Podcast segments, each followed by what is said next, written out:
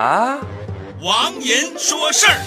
哦，罗一笑火了。今天早上打开我的手机朋友圈，发现所有的帖子都是给罗一笑捐款的事儿。打开了我的公众号一看，竟然有很多人给我留言问你捐款了吗？这一瞬间，我突然有了一种马云当年被逼捐款的感觉。得嘞，作为正义使者、侠义化身的我，自然要捐呢。可就在那一瞬间，朋友圈发生了大逆转，不少人开始怀疑和声讨起这个给罗一笑捐款的帖子，说这是一个公众号的营销。天啦噜，我信谁？一直自信于有一双慧眼的我，当然要上网去查个究竟。首先看到了这条推送的原作者叫罗尔，人家是一个有信仰的人，有信仰的人呢、这点很重要。我当场就想花钱给他打赏，却发现打赏的额度已经满了。我又上网查了一下罗一笑父亲的资料，狗血的剧情出现了。话说笑笑的父亲在深圳和东莞有好几套房，治病启动医保之后，钱也够用，而且罗一笑爸爸的人品也出现了问题。更有甚者，此次的捐款活动竟然是跟一家 P to P 小铜人公司合作的。但凡有人转发一次，这个公司就给笑笑爸爸一块钱啊！这不会又是一个公众号的营销圈套吧？已经懵逼的我，默默地站在寒风中，任东北的寒风吹乱了我的秀发。在那一瞬间，我想到了这样的几点：第一，为什么会有人怀疑这是整个社会的信任危机？自打江湖传闻给某会捐的钱都给郭美美买包之后，慈善机构基本就臭了。于是人们的善心开始转向个人，可却瞬间发现个人也不可靠，太多的人打着慈善去诈骗，我该信谁？第二，被骗的人反倒受指责。最近几年电信网络诈骗实在是太多了，于是出现了这样的一种现象：没人去责骂骗子，反倒纷纷指责受害者脑残。于是人们的善良第二次被打击，因为上当不会被同情，反而会被嘲讽。我该信谁？第三，网络化的商业炒作花样翻新层出不穷，任何热点都可能瞬间被人利用，或者这种热点本身就是人为的。任何的跟风行为最后都会被归结为是智障的表现。当在网上转发一条慈善的消息，跟转发一条黄色小视频的意义一样的时候，我该信谁？我该信谁？我该信谁？谁能给我一个答案呢？当我仰天长啸的时候，一口北风呛进了我的嘴里。呃，呸！哎，我又好像明白了什么。其实无所谓了。第一，假的真不了，真相早晚会出现的，你大可以不必着急。如果整件事情都是假的，自然会受到法律制裁的。如果笑笑生病需要钱治疗的事情是真的，捐点钱算什么？即便背后有公众号炒作，又能怎样？我是做过慈善活动的，很多商家参与慈善活动，掏出钱来的同时得到了宣传和关注，这不是双赢吗？最后再来说说你们那些脆弱的有如玻璃一般的善良，善良就是善良，即便被利用，也改变不了它善良的本质。即便真的全社会都出现了信任危机，又能怎样？那只能让那些善心更加的闪闪发光，就像是夜空中一颗颗闪闪发亮的